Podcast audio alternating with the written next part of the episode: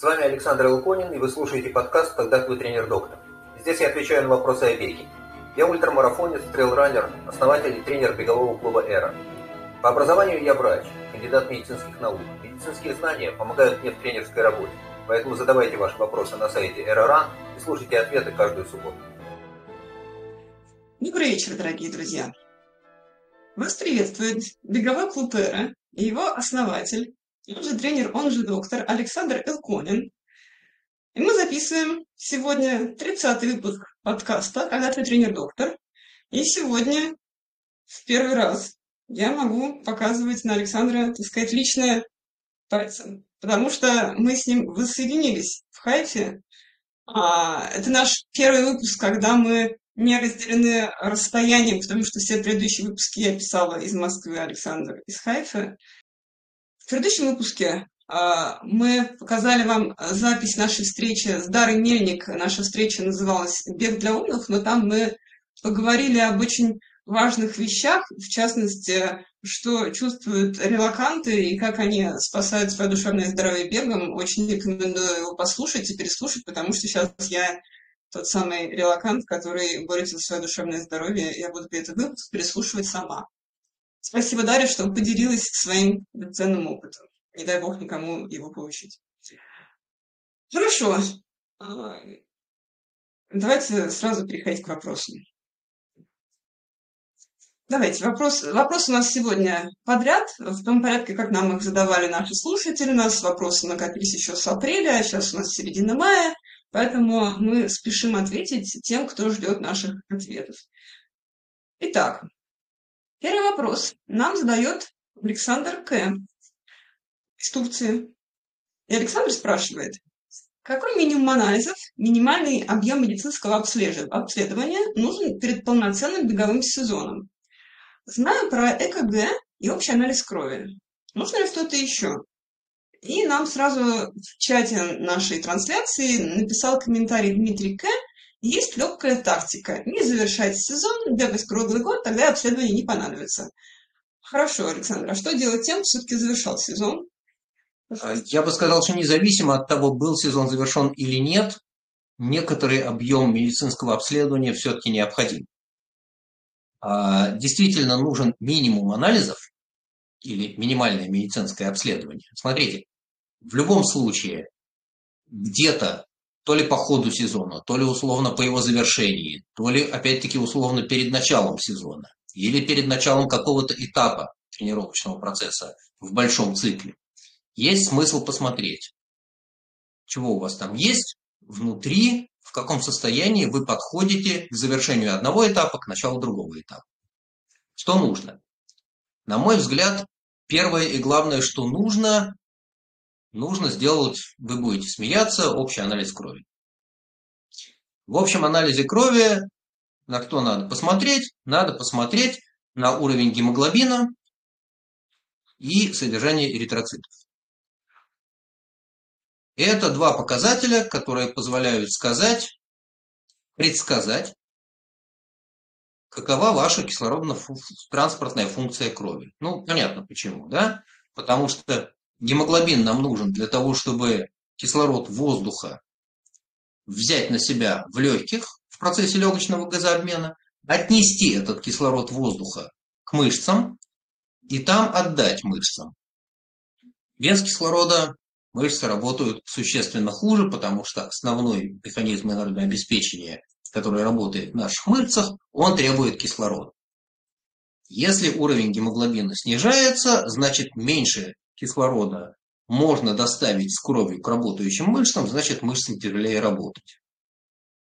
А, может быть, кто-то может вспомнить по себе, что время от времени я говорю, а давай посмотрим, какой у тебя гемоглобин.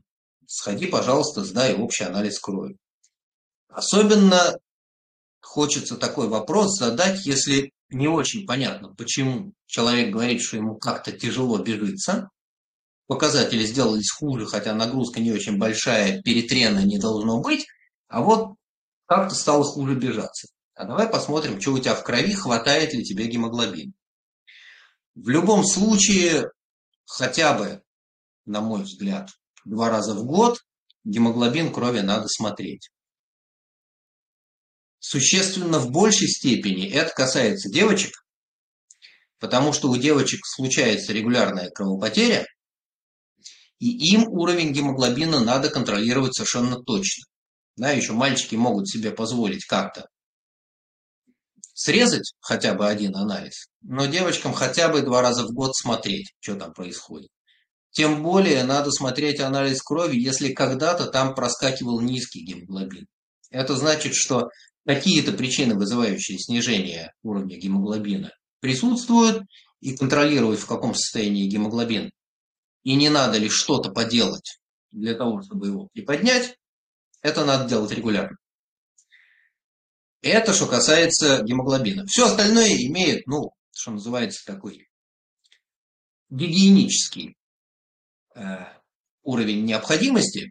Положено это делать, но это не имеет вообще никакого отношения к нашим спортивным занятиям. Это вообще человеку положено время от времени сдавать анализ крови, потому что анализ крови позволяет увидеть некоторые признаки некоторых болезней достаточно рано. Ну и, соответственно, заниматься лечением этих болезней если такая необходимость есть. А что еще нужно делать? А, еще нужно делать электрокардиограмму. Здесь ситуация обратная. Девочки до тех пор, пока к ним на улице обращаются девушка, могут себе позволить ЭКГ, ну, поскипать раз в год. Да, ну ладно, раз в год надо сдать, на второй раз бог с ним. А, с течением времени, да, действительно, процедура должна сделаться ежегодно, а то и два раза в год. Э, мальчикам, которые старше 40, ну, в общем, мальчики взрослые, да, им электрокардиограмму делать надо. Почему? Ровно потому же. Потому что мальчики старше 40 имеют немножко выше риск появления каких-то признаков заболевания сердца. И эти признаки часто видны на ЭКГ. А стало быть, надо смотреть, что там есть. Надо сказать, что вообще электрокардиограмма в покое входит в стандартный набор минимального медицинского обследования, который положено проходить. Ну, а, до, если я правильно помню нормативы, то э, до 57 лет надо это самое обследование проходить что ли, раз в три года. Ну, если вы занимаетесь спортом, понятно, что надо делать чаще. Э, раз в год надо, как минимум.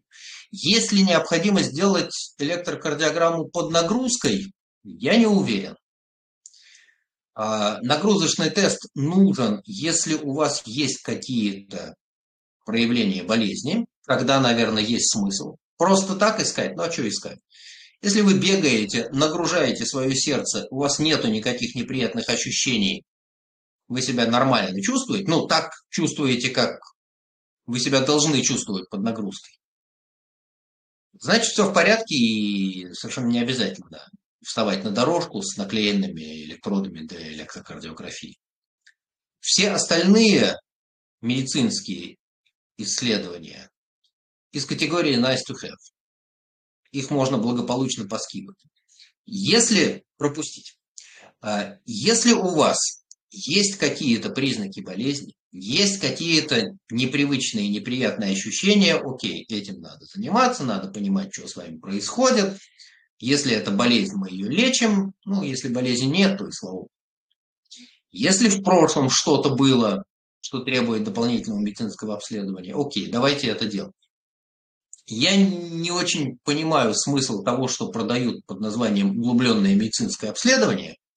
То есть мы получаем кучу информации, Э, ценность этой информации в смысле построения тренировочного процесса для меня не очевидна. Окей, если мы делаем э, нагрузочный тест с определением уровня лактата, с оценкой соотношения прироста частоты сердечных сокращений и э, скорости бега, там, находим анаэробный порог и аэробный порог, тем более то же самое делается с газоанализатором, окей, это хорошо, это сильно помогает, потому что я могу понять, правильно ли мы на вскидку по имеющемуся опыту построили распределение пульсовых зон.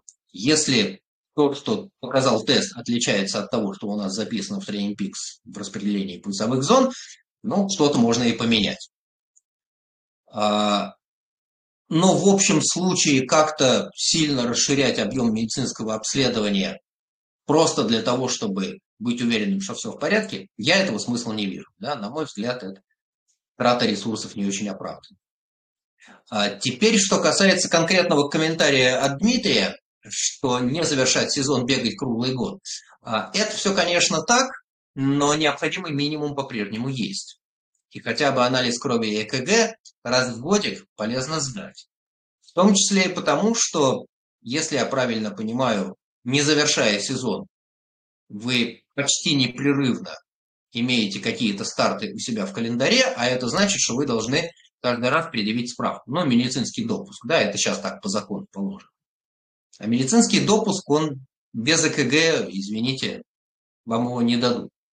Не рассматриваем ситуацию, когда вы купили медицинскую справку в подземном переходе. Не наш метод. Оля? А, хорошо, спасибо большое, Александр. Никому не буду говорить, я брала медицинские справки. И давайте сразу переходим к второму вопросу. В каком подземном переходе? Именно так, да. А, ну, видимо, в то время, когда я активно бегала, меня называли девушкой, и как-то я подходила в ту категорию, которую еще не требовала, даже в понятии Александра слишком регулярных обследований. А вот а вопрос очень актуальный, потому что завтра в Москве будет полумарафон. И очень многие ученики Александра этот полумарафон бегут. И вот в чате а, нашего бегового клуба «Эра» сегодня нам уже а, Настя Зе написала, что ей очень не хватает поддержки тренера, поэтому в конце тренер что-нибудь скажет, такой всеожидающий, обязательно. А вопрос практически у Артема Ше, который совсем недавно показал рекорд э, в Турции на забеге, э, на десятке, да, по-моему. Вот. И насколько Артему это все еще актуально, потому что он же свой рекорд на десятке показал, там вошел в э, топ-10. Вот. А для остальных наших а, членов клуба, которые бегут завтра полумарафон, а, вопрос и ответ будут очень своевременными. Причем сейчас спрашивает, как правильно разминаться перед гонкой? Сколько времени должна занимать разминка? За сколько до старта заканчивать? Это зависит от продолжительности гонки. Что делать? Например, бег трусцой, СБУ плюс ускорение или побегать в целевом темпе.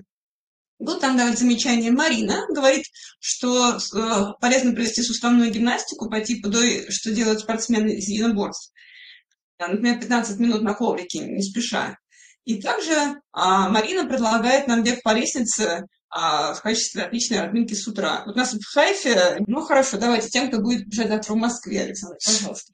А, смотрите, здесь есть интересная зависимость, и она обратно пропорциональная. Чем больше дистанции, которую предполагается бежать, тем меньше разминки. Ну, понятно. И наоборот, чем меньше дистанция, которую вы побежите, тем больше разминка. Да? Если бежать, не знаю, пятерку или три тысячи на время, то разминка должна быть большой, и там совершенно точно надо и немножко побегать трусцой, и сделать СБУ с ускорениями, и сделать несколько ускорений в целевом темпе, и это все может занять, не знаю, 15-20 минут вполне, при том, что там 3000 вы бежите сколько? Ну, по тем людям, которым, которых я себя представляю, 3000 займут от 10 до ну, 17, может быть, минут. Вот. Ну, то есть время разминки сопоставимо или больше, чем время на дистанции. Перед марафоном такой длительной разминки, наверное, не надо, тем не менее, и побегать трусцой, и пошевелить ногами в упражнениях, и сделать несколько таких раскатов, пытаясь воспроизвести целевой темп, да, смысл есть.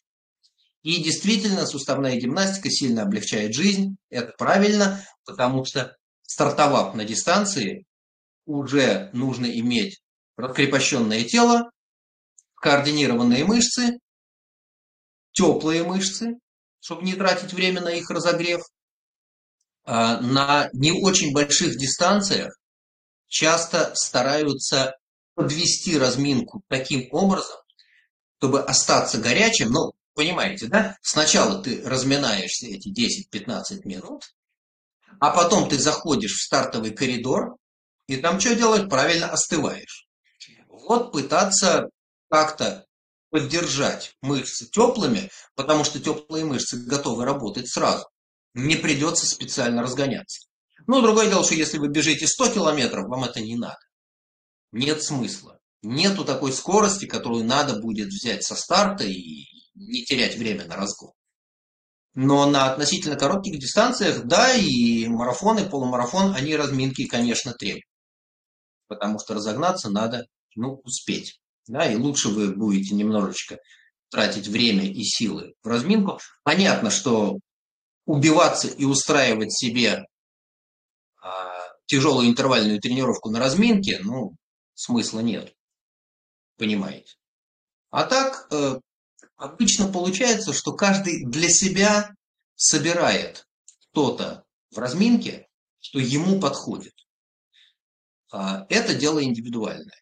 Кому-то нужна разминка сильно длинная. А, если кто знаком с э, старой московской беговой тусовкой и знаком с Мишель Митчелл, так она на пятерку разминалась не меньше получаса. Там бегала какие-то упражнения, ускорения, еще чего-то. Мишель говорил, что если я эти там, полчаса не побегаю, я пятерку бежать не могу.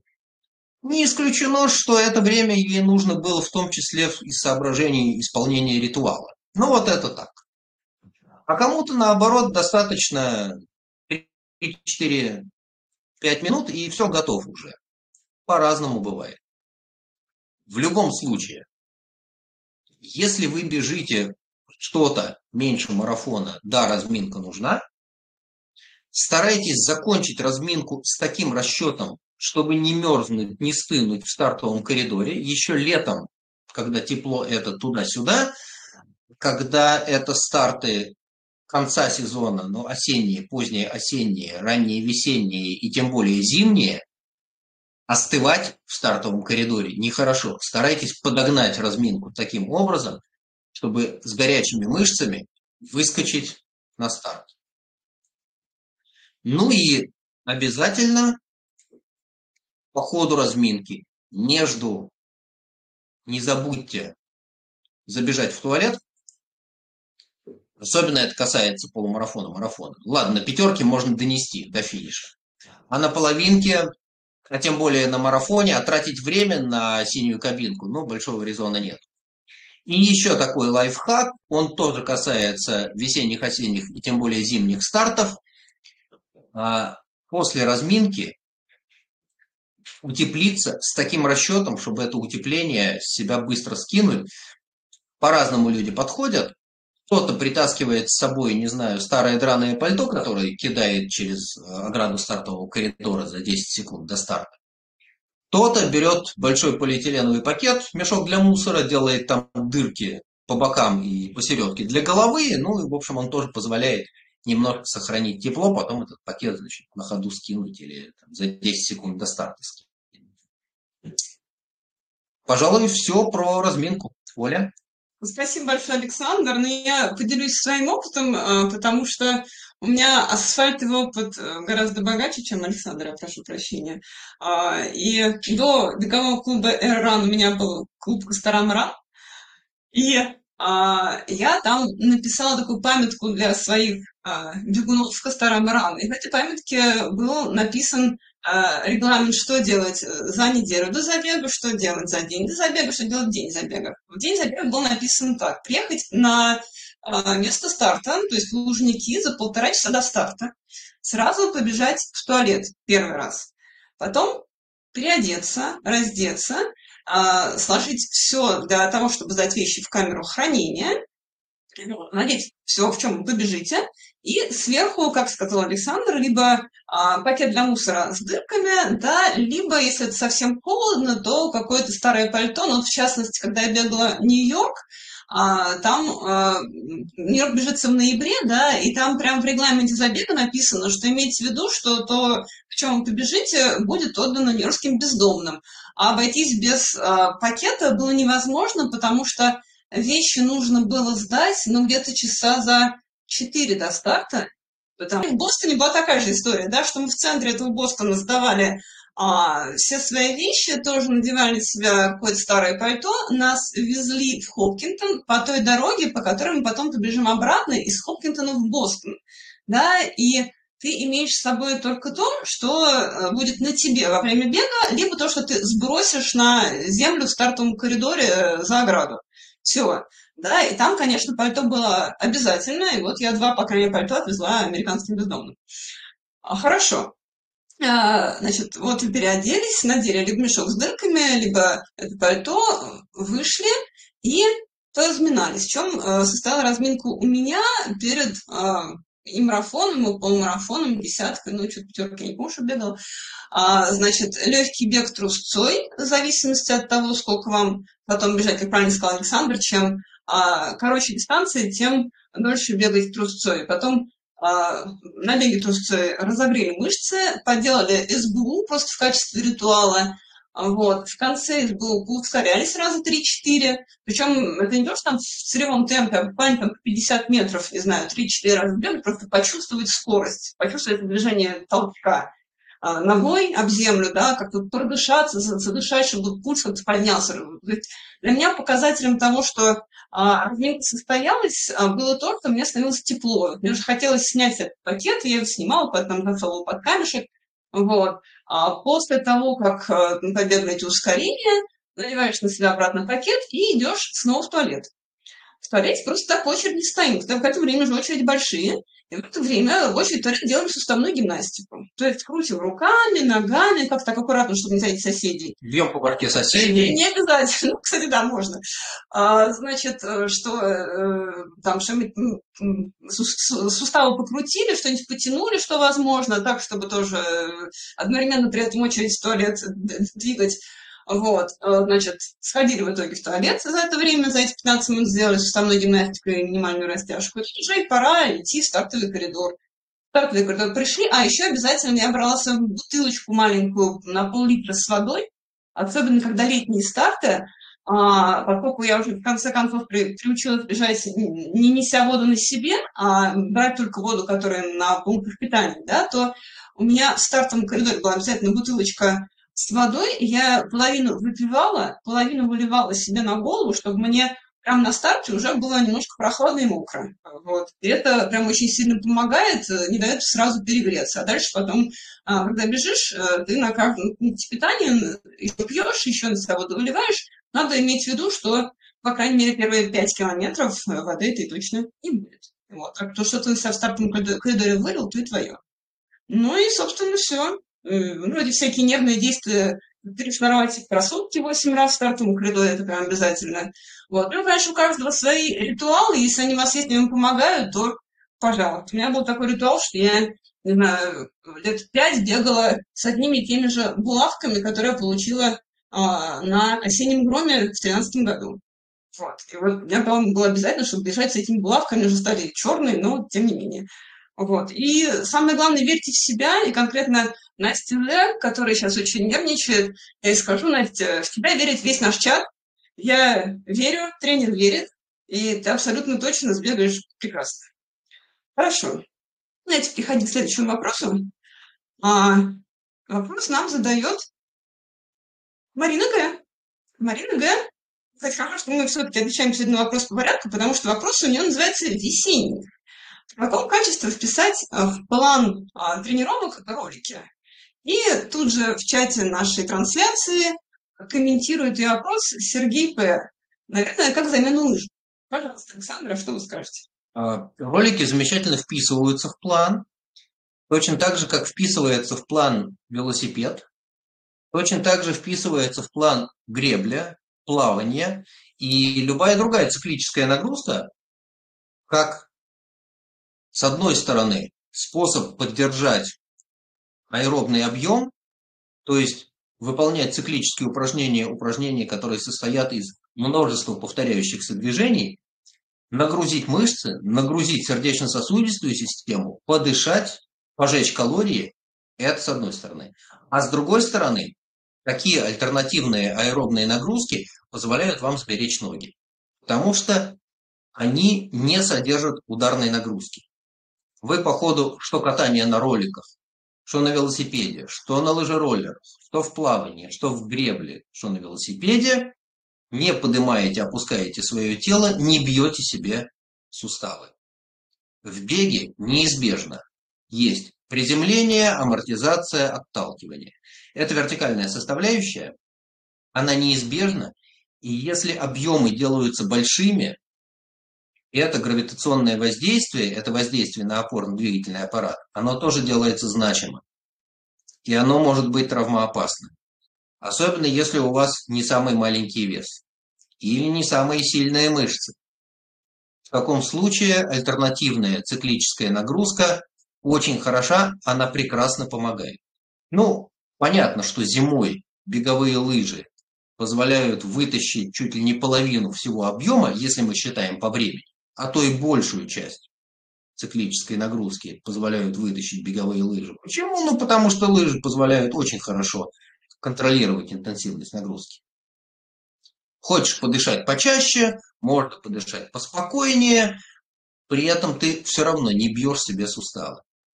В беге, два часа бега, это обязательно два часа нагрузки на суставы, потому что суставы работают на амортизацию. В лыжах такого нет. На велосипеде тоже такого нет. Ролики, пожалуйста. Ну, естественно, речь идет о роликах как об аэробной циклической нагрузке. Мы не говорим сейчас о фигурном катании. Мы сейчас не говорим о э, фристайле, трюках на роликах. Да, это немножко другая история. Но идея такая. Если у вас есть какая-то альтернативная аэробная нагрузка, говорите об этом, и она у вас будет в плане. У многих, кстати, в плане есть велосипед. Но человек мне говорит, а вот у меня там раз в неделю по катушке. Пожалуйста, говори сколько, будем писать, будем вставлять это. У некоторых есть такие прямые велогонки, и тогда приходится придумывать какую-то нагрузку, которая должна соответствовать ожидаемому состоянию по ходу гонки. Но вообще приветствую и одобряю альтернативную циклическую нагрузку. Хотя, конечно, при этом, да, надо понимать, что для вас главное. Да, э, одно дело велосипедист, который время от времени подбегивает. Я с таким не сталкивался, но просто не, не представляю себе, чем я могу быть полезным в таком случае, потому что велосипедные тренировки дело немножко другое. Но если человек бегает и при этом говорит, а вот у меня есть альтернативная нагрузка, я катаю на велосипеде, пожалуйста, говорите об этом и будем ставить в план. Оля? А, спасибо большое, Александр. Я же в начале эфира сказала, да, что из-за того, что я четвертый день как в Израиле, я очень много от чего в шоке, в частности, от того, что все наши, все мои вещи, впереди чемодан, с которыми я приехала, да, и я не достала призовые эробанданы, чтобы продемонстрировать нашим слушателям и сказать обычную фразу, что автор лучшего вопроса сегодняшнего эфира а, получит обязательно эробандану. Мы сами уехали из России, но мы оставили нашего представителя в России, который эробанданами ведает, и ваша бандана вам обязательно попадет. Я оставлю у нее запас бандан, и эти банданы для нас делает производство Михаила Громова. Вот, так что все работает. И без вопросов нам задает Артем. И Артем спрашивает. Хочу развить свою выносливость. Бегаю 220-метровку по горной местности. Так, а сначала бегу 70 метров в обычном темпе, потом 50 метров ускоряюсь, далее 70 метров снова в обычном темпе, и потом 40 метров очень быстро в горку. И четыре раза. Туда, потом обратно. И маленький вопрос. Подскажите, увеличу ли я выносливость, не забрыкав сердце такими упражнениями? Пожалуйста, Александр. Ну вот, а, я прочитал этот вопрос и начал чесать репу, потому что э, немножко непривычная формулировка. Значит, я расскажу, что я сделал, каким способом я отвечал на этот вопрос. А, я посчитал, как раскладываются эти 220 метров. Я попытался представить себе, сколько времени понадобится для того, чтобы пробежать эти 220 метров, вот так, как это написано. 70 метров в обычном темпе, 50 метров ускорения, еще 70 обычно, еще 40 метров в горку, и сравнил это время с временем на дистанциях, которые мы бегаем. И понял, что у нас таких дистанций почти что и не бывает. Потому что время это укладывается, ну, Если быстро бежать, то минута. Если бежать не очень быстро, ну, полторы-две минуты. Чем мы тренируем в таком режиме? Мы тренируем в таком режиме, во-первых, очевидно, способность быстро переключать темп. 70, 50, еще 70, 40 быстро в горку. Меняется интенсивность, и эта смена интенсивности, она должна быть, что называется, по щелчку. Потому что дистанции коротенькие, нет времени разгоняться, надо сразу выстрелить. Это во-первых. Во-вторых, у нас есть 4 цикла, условно там, по минуте, по полторы, это сколько времени получается? От 4 до 6 минут. Это время под нагрузкой. На каких дистанциях у нас есть время под нагрузкой от 4 до 6 минут? Полторы тысячи, если вы быстро бежите. Тысяча, тысяча двести, в общем, не, не очень большие дистанции. А, будет ли увеличиваться выносливость? Смотря какая.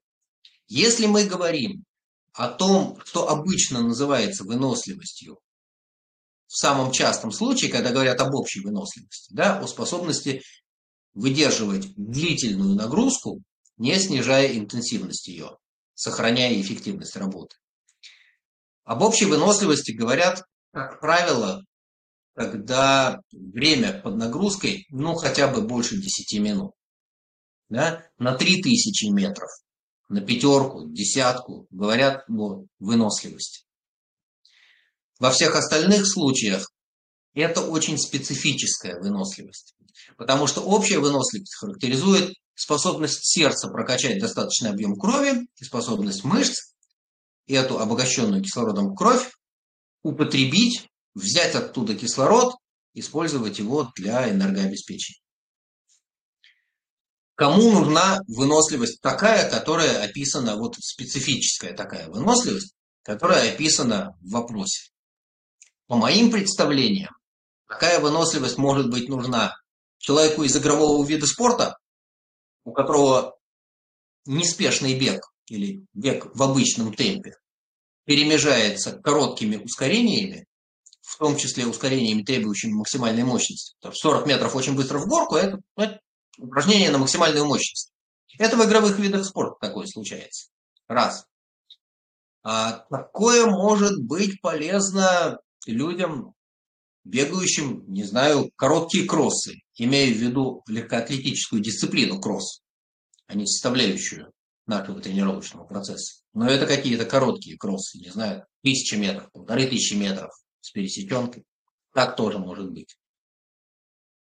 А, и такая специальная выносливость, способность работать очень быстро, значительно поднимая уровень лактата крови, и выдерживая этот высокий уровень лактата крови, переключаясь на неспешный бег, успевая утилизировать этот избыточный лактат за то время, что ты бежишь 70 метров. 70 метров ты сколько бежишь? Не знаю, 30 секунд. Очень короткое время передышки. Так вот, такая нагрузка еще характерна для единоборцев. У них такое бывает. Взрыв активности, коротенькая пауза. Еще взрыв активности, коротенькая пауза. Причем пауза – это не полный отдых, все равно приходится что-то делать, как-то шевелиться, но это не, не самая интенсивная работа. Окей. Вот мои представления о том, кто при этом тренируется. А, не загробив сердце, нет, не загробишь сердце такими нагрузками, потому что наше сердце имеет большой запас прочности, и если это человек исходно здоровый, ничего страшного не случится. Мы выполняем интервальные работы, мы работаем на максимальной частоте сердечных сокращений, и все замечательно, да, проблем нет. Вот мне тут подсказывают, что такая же картинка бывает на кросс-кантри. Да, наверное, горку вспахать вверх, техническая секция вниз. Да, еще один вариант. Я потом связался с человеком, который задал этот вопрос и э, уточнил, а ему это для чего? Что он хочет таким способом тренировать? Оказалось, что одно из предположений было правильным. Это человек из единоборств. Окей, годится. Все в порядке. А, разобрали. Не загробив сердце, тренируем, но это не совсем общая выносливость. Это очень специфическая нагрузка, которую можно тренировать таким способом. Вот у игровиков так бывает, как выяснилось, у кросс-контрийщиков так бывает, у единоборцев так бывает. Оля? Да, и вот нам в чате трансляции пишет Аня, которая профессионально занимается фотографированием гонок и спортсменов, бегущих в гонке, а, что а, нагрузка, которую нам писал Артем, это я, когда гоняюсь с камерой за спортсменом, пишет нам Аня, хотя вовсе не Артем. А, хорошо. И мы уже больше, чем полчаса в эфире, и я еще не сказала, что если вам кажется полезным то, что мы рассказываем, то, пожалуйста, подписывайтесь на а, наш YouTube-канал Эроран, а, подписывайтесь на наш подкаст «Когда ты тренер-доктор» на всех подкаст-платформах, Google подкастах, Яндекс Музыки, в Apple подкастах. А, ставьте лайки, сердечки, звездочки нашим выпускам. Так платформа понимает, что мы говорим что-то полезное, показывает наши эфиры другим слушателям. А если вы желаете нас слушать в прямом эфире, то каждую субботу мы размещаем ссылку на прямую трансляцию в нашем телеграм-канале Эроран. И можно вот так вот там присоединиться по этой ссылке, слушать и, как сейчас делают Аня и Сергей, комментировать. И интересные комментарии нам очень полезны, и мы их зачитываем. А, мы понимаем, насколько интересные вещи мы рассказываем нашим слушателям. Хорошо. И давайте переходить к следующему вопросу. Что там Дара, та самая, с которой мы беседовали в предыдущем 29 выпуске подкаста «Когда ты тренер-доктор». А, это та самая Дара, которая пишет докторскую диссертацию в Мастрихском университете. И Дара нас спрашивает, какие принципы сверхинтенсивной подготовки к забегу в режиме кемпа можно применить к интеллектуальной подготовке? Спрашивает нас Дара, потому что сейчас она в общем, как раз в процессе написания своей докторской, видимо, в процессе и сверхинтенсивной интеллектуальной подготовки. Пожалуйста, что вы порекомендуете, Дарья Александр? Эм, я бы не сказал, что в режиме темпа происходит сверхинтенсивная подготовка. Э, я бы это немного по-другому сформулировал. В режиме кемпа подготовка происходит в не очень высокой интенсивности, но в большом объеме есть одно принципиальное условие, которое и отличает подготовку в режиме кемпа от любого другого подхода. Режим кемпа позволяет нам сконцентрировать работу. Потому что в режиме кемпа есть очень небольшое число агрегатных состояний, в которых мы можем находиться. Ты либо тренируешься, либо ешь, либо отдыхаешь. Ничего другого ну, отдыхаешь, это, отлеживаешься, спишь, гуляешь. Ничего другого режим кемпа не предполагает. Если вы работали утреннюю тренировку 2,5-3 часа, то после нее надо помыться, поесть, бросить вещи в стирку, лечь и перейти в растительное состояние. Часа на полтора-два. Потому что потом ты встанешь, глотнешь чаю, скушаешь булочку, пойдешь на вечернюю тренировку. А после вечерней тренировки придешь, поешь и ляжешь спать до следующего утра. Такой способ жить не предполагает, что надо еще сесть, написать статью или заняться редактированием в связи с замечаниями, которые ты получил от своего научного руководителя и так далее. Поэтому что в режиме кемпа происходит? В режиме кемпа происходит концентрация на одной задаче. Тренируемся. Все остальное вспомогательно. Тренируешься, ешь, отдыхаешь. Опять тренируешься, ешь, отдыхаешь. Именно таким способом можно сделать две тренировки в день. Некоторые, в частности уже упоминавшиеся сегодня игровики и единоборцы, ухитряются уложить три тренировки в день но каждый раз это выглядит одним и тем же способом. Тренировка, еда, отдых. Ничего другого там нет. Это особенность, которую дает нам возможность реализовать режим кемпа. Именно поэтому мы устраиваем кемпы, уезжая куда-то далеко-далеко и вообще в идеале отключив связь, чтобы не было никакого интернета. Не сидеть в сетях, не писать статьи, не читать всю эту чушь. Гулять, лежать, спать и тренироваться. Ну, технически еще надо поесть и, и вещи кинуть. Вот. Больше ничего не надо. Что можно использовать интеллектуальной подготовки, да, вот отвечая на вопрос Дары, принцип, принцип концентрации на выполняемой задаче и исключения всего остального. Сел работать – работаешь. Это значит, что Facebook для тебя исчез.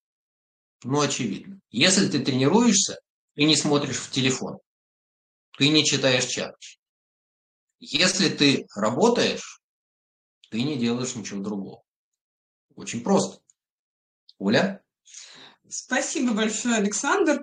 А, я всем очень рекомендую посмотреть наш предыдущий выпуск с Дарой. Там на самом деле не только про бег, а и про эволюцию бегуна э, ментальную, психологическую, да, и а, я думаю, что этот выпуск очень многим поможет а, знаю, понять себя на этой прямой а, развитии, на этой шкале развития, так, так я скажу.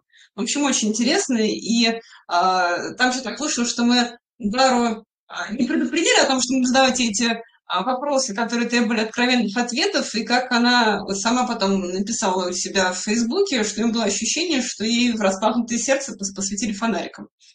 Хорошо. И переходим к следующему вопросу. У нас остается до задавания лучшего вопроса всего лишь 6 минут, но мы успеем. А вопрос задает Марина Г. Марина Э, которая занимается очень многими разными видами спорта, в том числе скалолазанием и велосипедом, и конным спортом, вот она спрашивает, что велотренировка совсем не помогает бегу и что помогает больше всего? Крутить на тяжелую передачу в горку, например, хорошо или не очень? Здравствуйте, Александр. Ну, смотрите, как обычно, да, а для чего? Мы какой хотим получить результат? В общем, любая тренировка, почти любая тренировка, дает какой-то эффект надо понимать, какой эффект мы хотим получить. Я уже говорил, что велотренировки очень хорошо вписываются в программу беговой подготовки. В достаточном объеме и в не слишком высокой интенсивности, потому что эти велотренировки используются как дополнительный способ добрать аэробные нагрузки не слишком большой интенсивности. Это, конечно, помогает.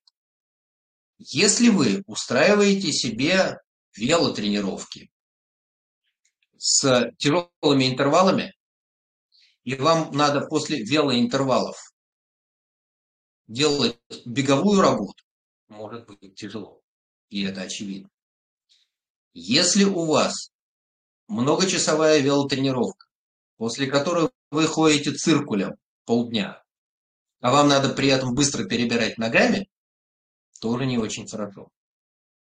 Если у вас велотренировки – это вспомогательный способ добрать нагрузку, ну, подгоняйте качество и количество этих тренировок к решению задач тренировочного процесса для бега. Или наоборот, если главное это велотренировки, то бег можно использовать в качестве легкой аэробной нагрузки. А, крутить на тяжелой передаче в горку – да, силовая выносливость будет развиваться если она вам нужна. Если у вас не хватает силовой выносливости, то есть способности мышц работать в субмаксимальном режиме длительное время. Ну, понятно, что мы идем в гору, по лестнице или по крутой тропе. Бежать не получается, надо идти. Что нас ограничивает? Способность мышц тащить нас наверх, поднимать тело и нагрузка на сердечно-сосудистую систему. Если ножки слабенькие, если мышц не хватает, да, значит, может быть велосипед на тяжелой передаче, на э, большой звезде поможет.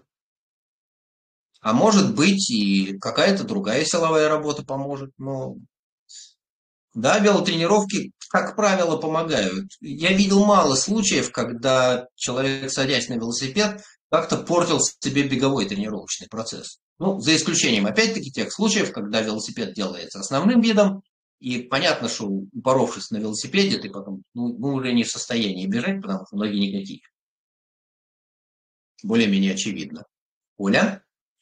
Спасибо большое, Александр. давайте тогда мы еще успеем задать на э, вопрос Тане, которая также в чате трансляции, увидев вопрос Марины, задает свой дополнительный вопрос. А что же в беге помогает и что мешает велосипеду? Аня у нас мультиспортсмен, это когда люди а, бегают, плывут, а, показывают фотографию удивительную. Как и они, еще гребут. Да, на байдарке везли велосипед, а на велосипеде везли байдарку, потому что им все это надо делать последовательно.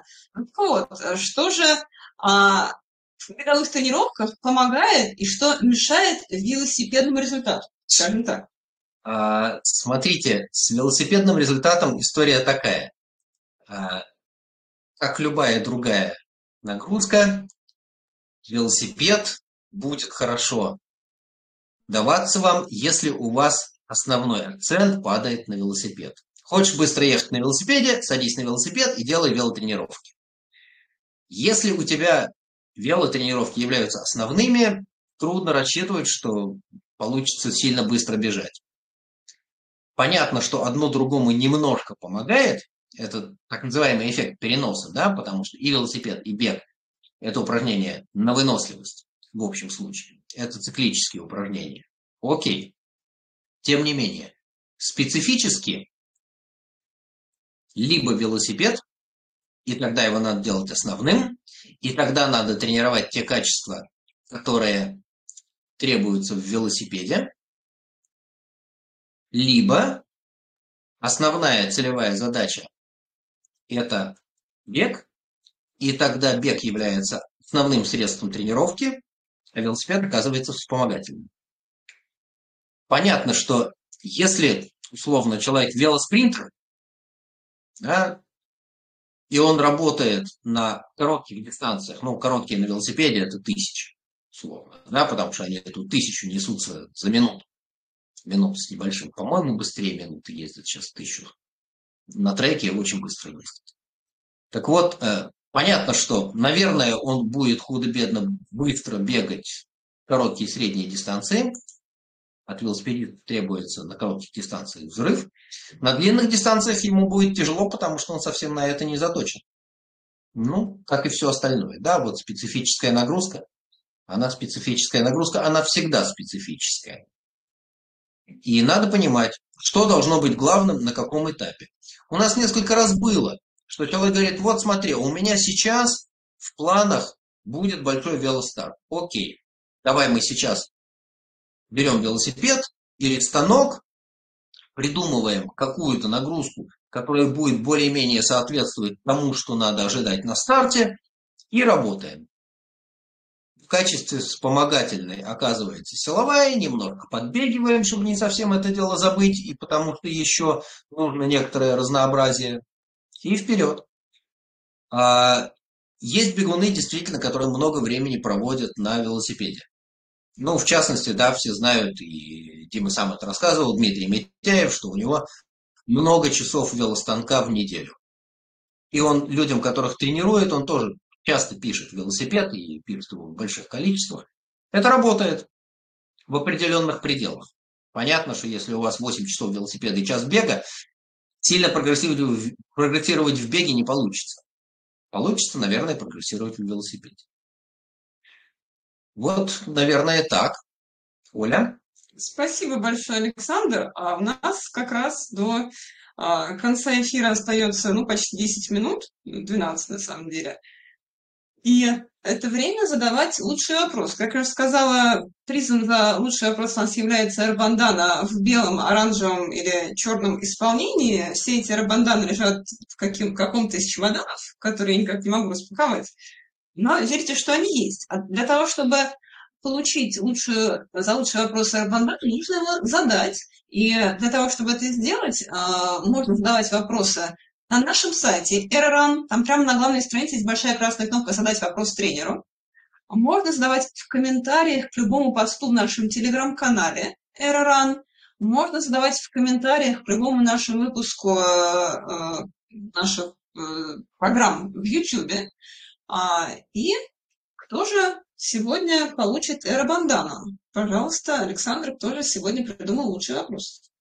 Прекрасный вопрос. Ксения спрашивает, я предполагаю, что тейпы и ортезы помогают тем, кто верит.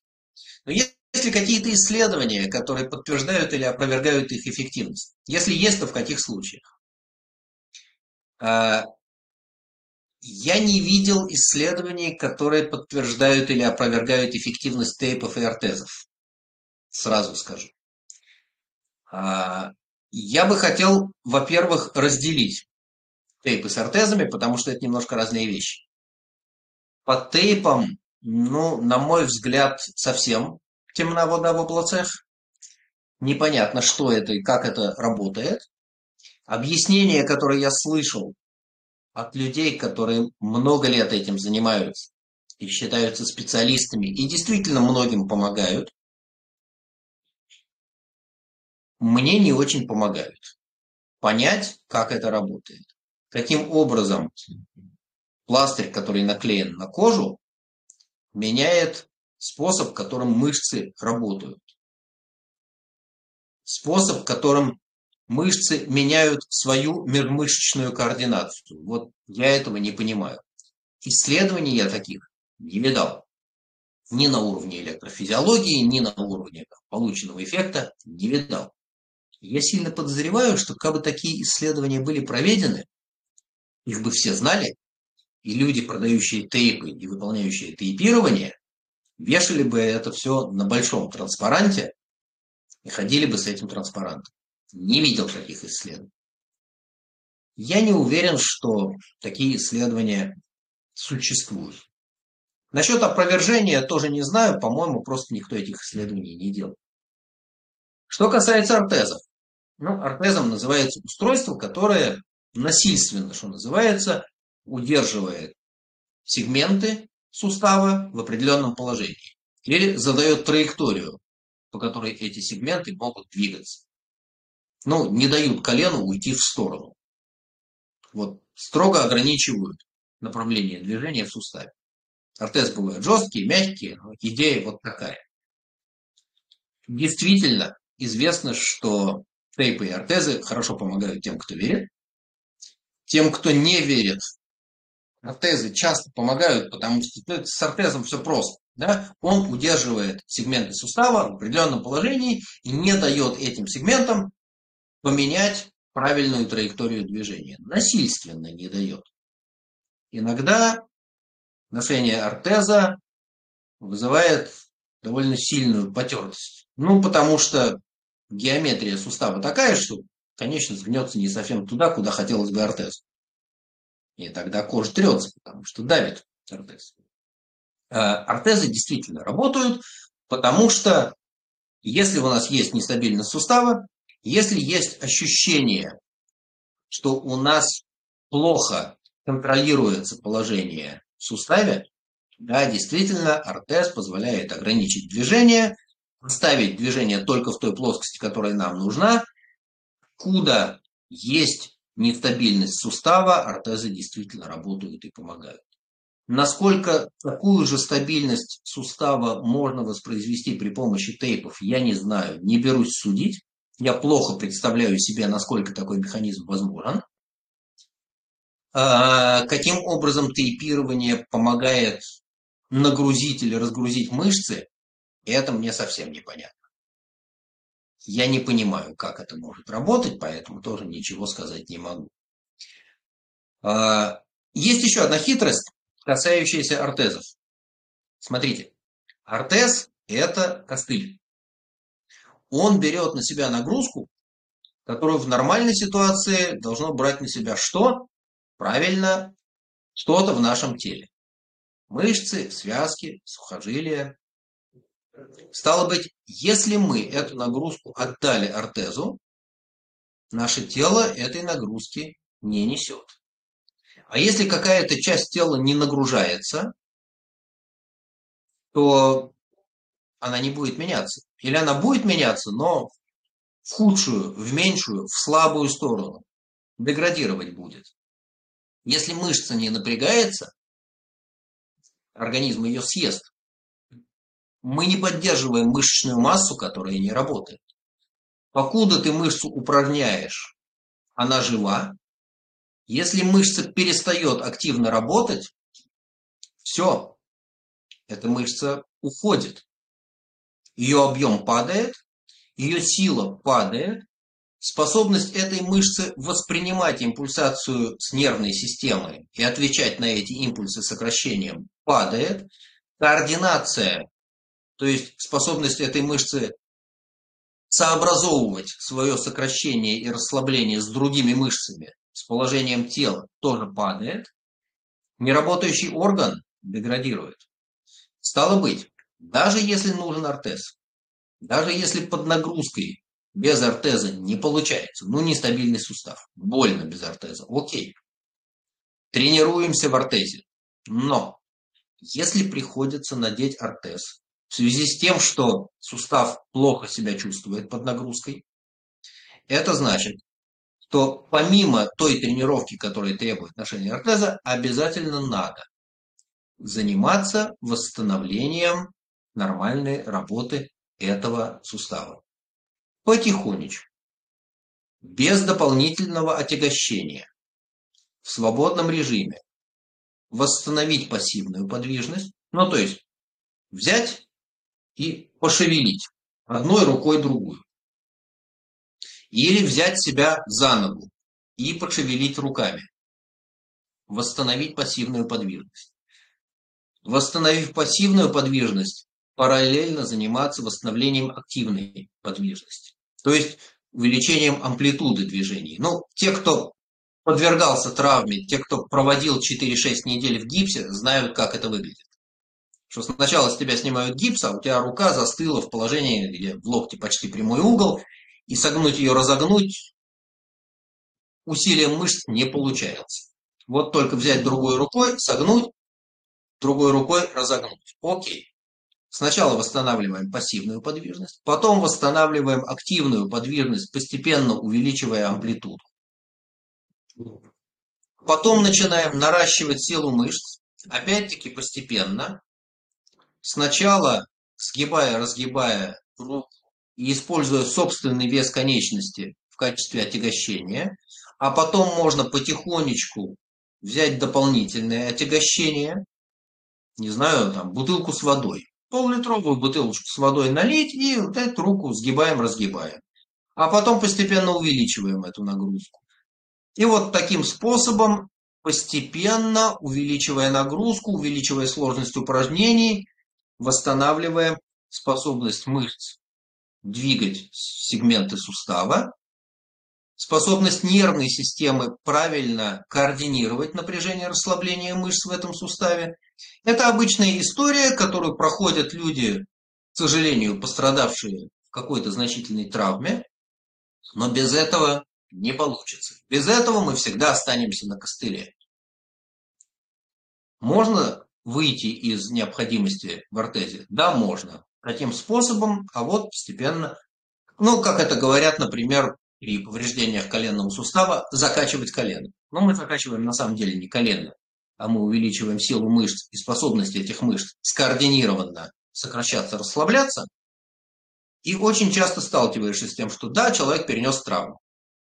Иногда это травма, которая потребовала хирургического вмешательства. Починили колено. После этого неизбежно появляется какой-то этап с нестабильностью, с ощущением нестабильности коленного сустава. С ощущением, что вот ты сейчас неудачно встанешь, и у тебя травма снова случится. И это значит, что какое-то время приходится тренироваться в ортезе, который жестко задает траекторию движения в суставе, но параллельно занимаешься восстановлением, уже без ортеза. Потому что, потому что мышцы должны научиться заново управлять сегментами в этом суставе. Ну вот, э, вопрос был про тейпы и ортезы, а мы с вами пришли к восстановлению после травм. Те, кто восстанавливался после травм, просто вот есть несколько таких относительно свежих случаев, знают, как это делается и уже понимают, какие при этом надо соблюдать принципы. Они на самом деле все те же самые. Да? Вот постепенно, системно, регулярно, занудно, начиная с самых простых и самых легких движений, потихонечку увеличивая продолжительность нагрузки, интенсивность нагрузки, сложность упражнений. Это стандартный подход, и здесь ничего нового не придумаешь. Но большое спасибо Ксении за то, что этот вопрос был задан. Он хороший. Спасибо. Оля свяжется, уточните, как быть с э, банданой. Оля? Хорошо, большое спасибо, Александр. Спасибо большое всем, кто слушал нас в прямом эфире. Спасибо всем, кто задавал нам вопросы. И огромное спасибо Александру за то, что на эти вопросы отвечал. И еще раз призываю всех ставить лайки, сердечки, звездочки этому эфиру и подписываться на нас в подкастах а, на Apple подкастах, Яндекс Музыки, Google подкастах, в общем, всех доступных подкаст-платформах, подкаст «Когда ты тренер-доктор» или нашем YouTube-канале AirRun. И, Пожалуйста, будем рады вас видеть, и читать и отвечать на ваши вопросы в следующую субботу. Всем большое спасибо и всем хорошо завтра побегать. Всем пока. Всем пока.